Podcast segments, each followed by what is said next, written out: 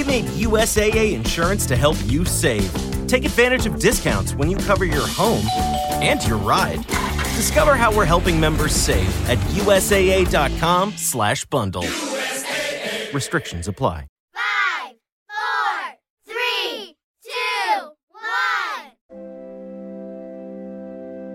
Esto es A Pie de Pizarra, un podcast sobre educación mediante el que comparto mis experiencias e inquietudes sobre esta dedicación y vocación que es la enseñanza.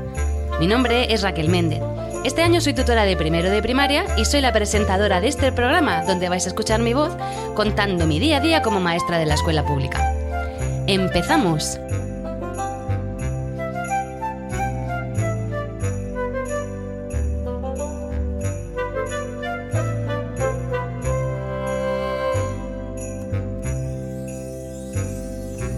Hola, muy buenas a todos y feliz año, aunque ya sea 19 de enero, pero yo no sé hasta qué fecha se puede decir feliz año. Supongo que hasta el 31 de diciembre del año siguiente si no te has encontrado con nadie.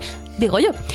Voy a empezar a decir una sarta de tonterías brutales, como por ejemplo que la Tierra es plana. Sí, el cambio climático no existe. El hombre jamás ha llegado a la Luna. Y diréis, ¿y qué dice esta? ¿No? Bueno, pues es que es la misma chorrada que se está diciendo ahora con todo el lío del PIN parental, que es la chorrada más grande que se puede hacer. ¿Y por qué tiene que salir Murcia siempre por cosas así? Eh, por ejemplo, que nos estamos cargando el Mar Menor, el acento que parece que tenemos una patata en la boca que me jode, porque es la forma que tenemos nosotros de hablar. Y perdón por la palabrota, pero es que me sale de dentro.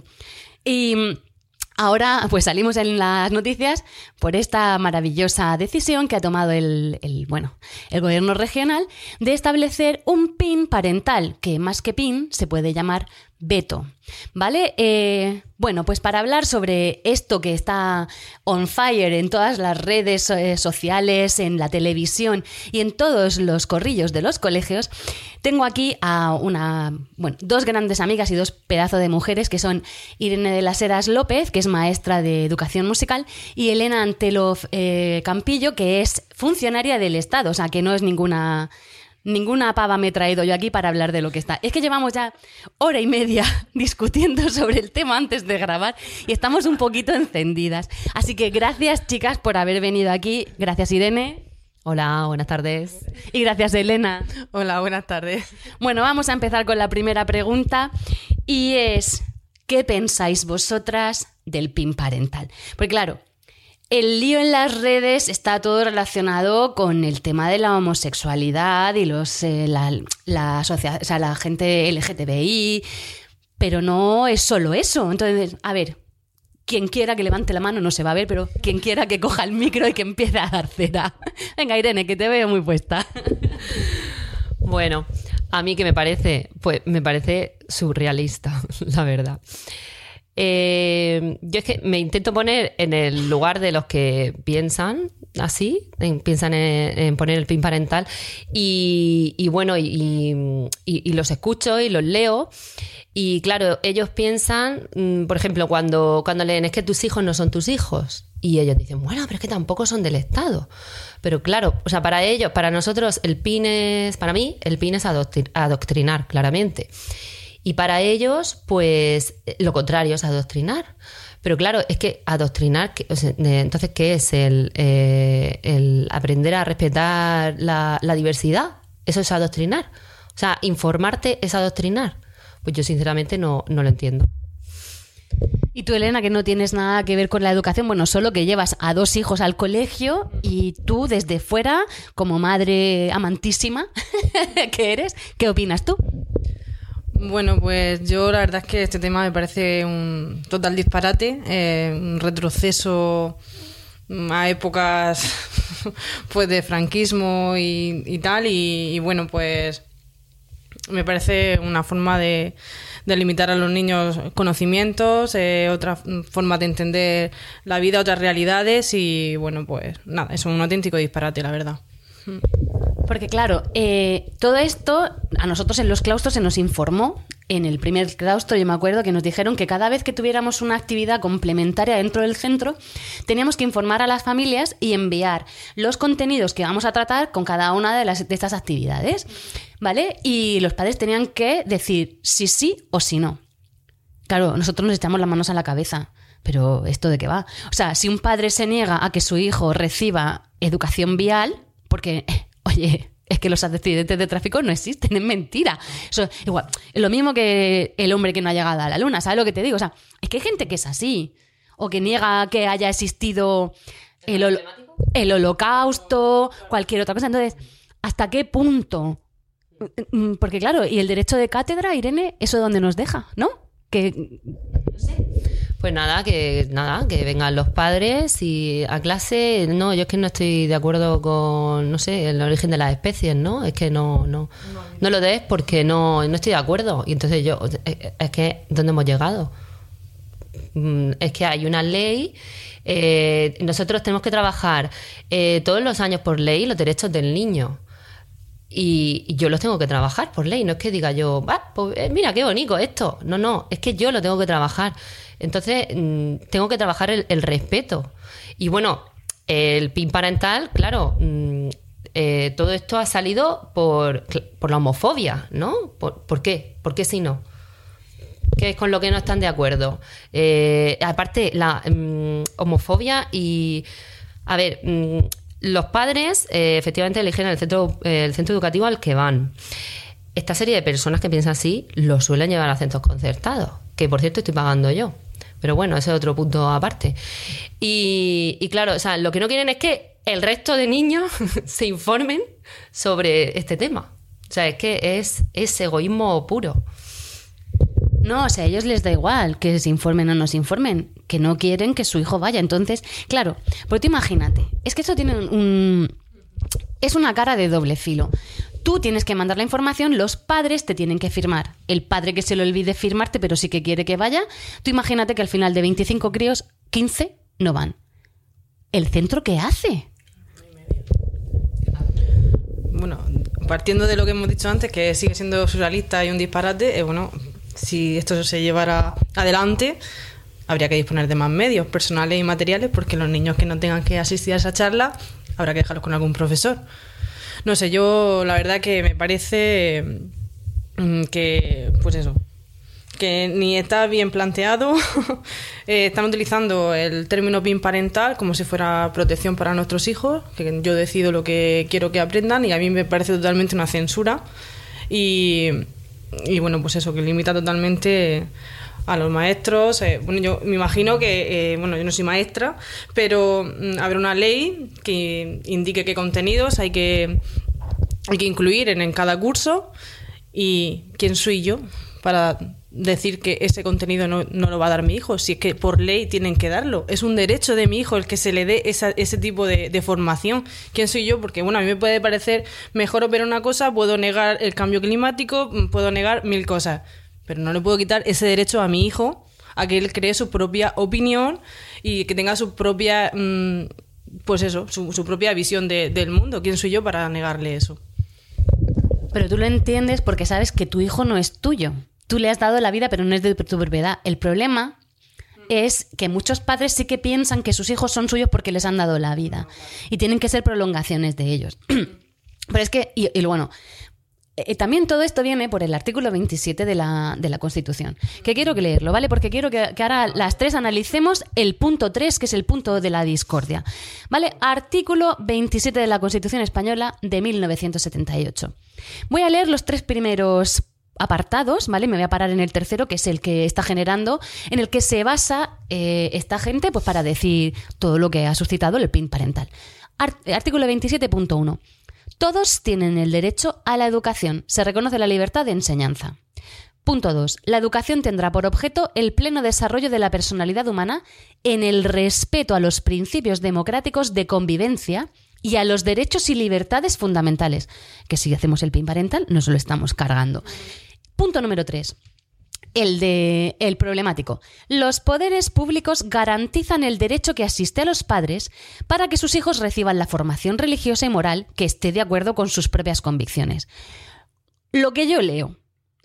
Tú tienes el derecho a recibir una religión dentro de la escuela una formación religiosa si tu colegio la oferta o no asistir a esas clases de religión. Vamos, lo que yo entiendo del artículo 27, apartado punto 3. Elena, tú que eres una funcionaria del Estado que te sabes la constitucional dedillo, dime aquí si leo yo, es que hay, que- hay algo entre líneas que se me ha perdido, no sé.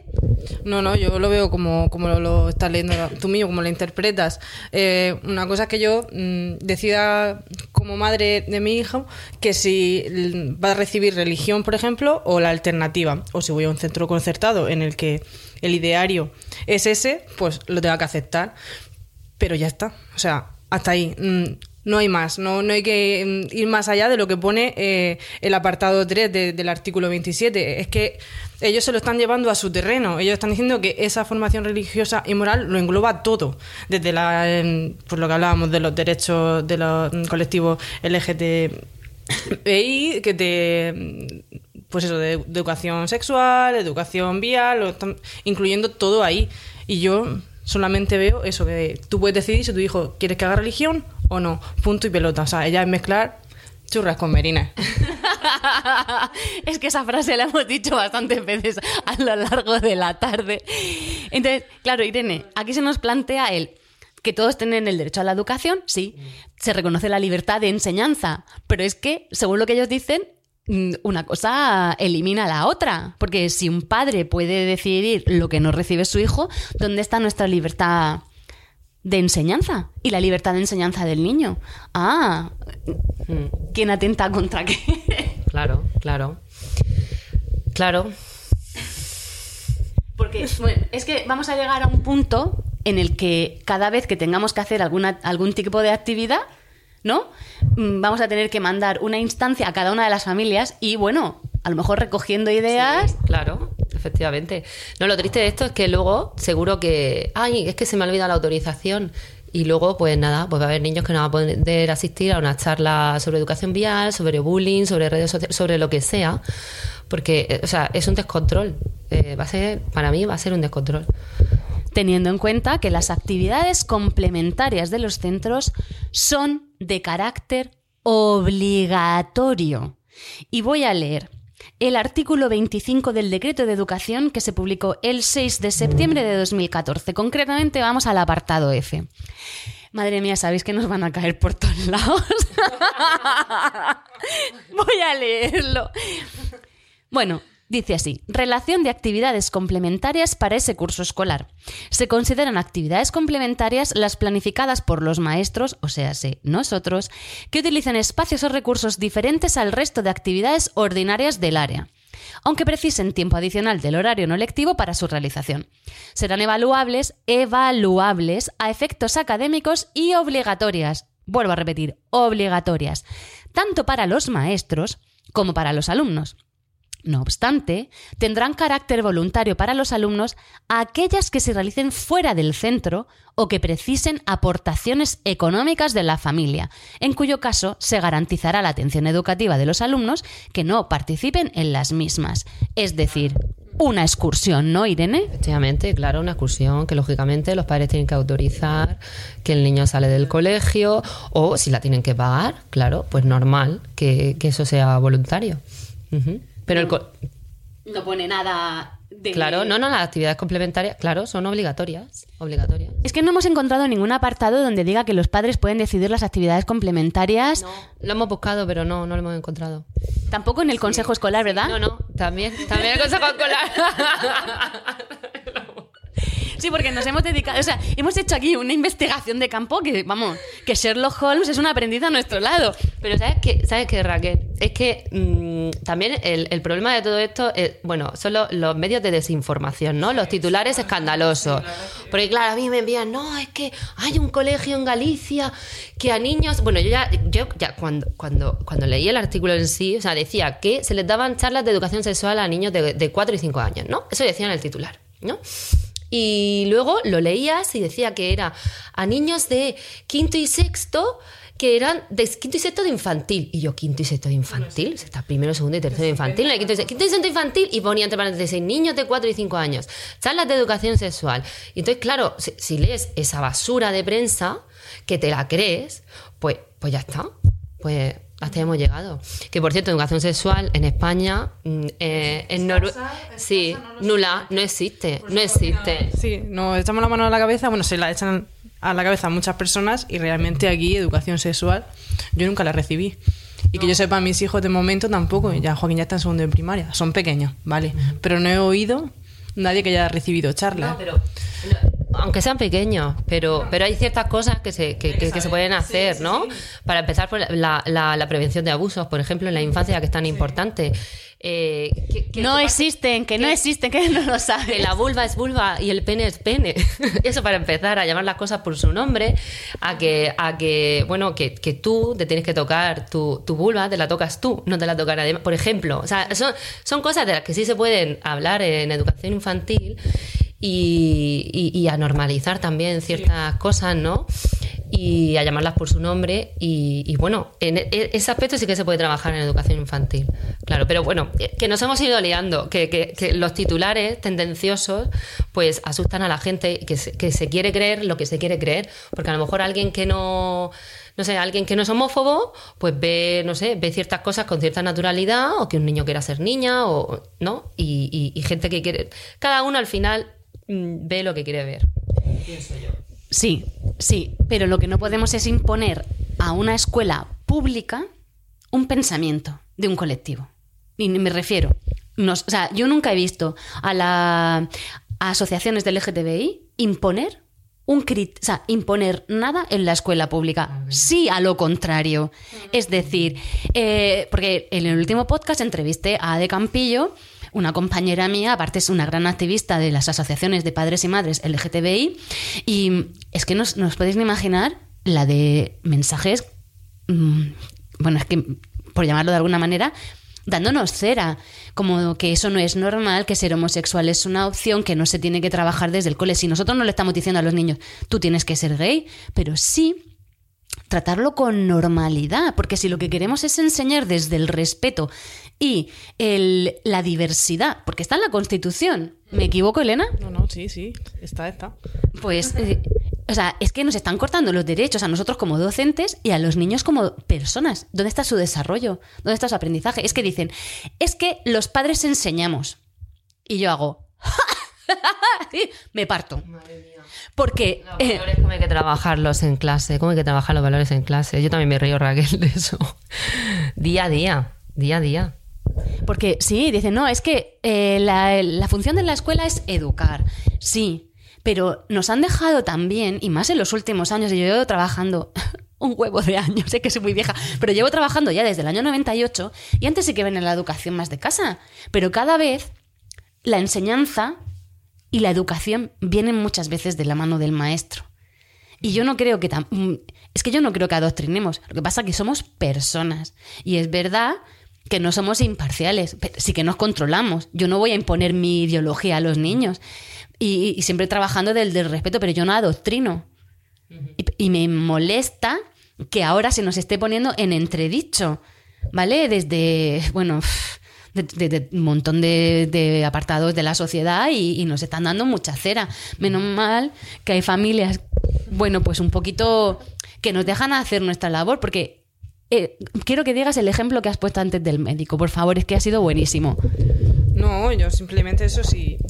Si llevo es una comparativa. eh, es como si voy yo al médico y porque me duele la garganta y después de hacerme toda la exploración me dice, pues te tienes que tomar este antibiótico porque es el mejor para lo que tienes, para tu dolencia. Yo le digo, pues no, no me lo voy a tomar porque no, no estoy de acuerdo, no me parece bien.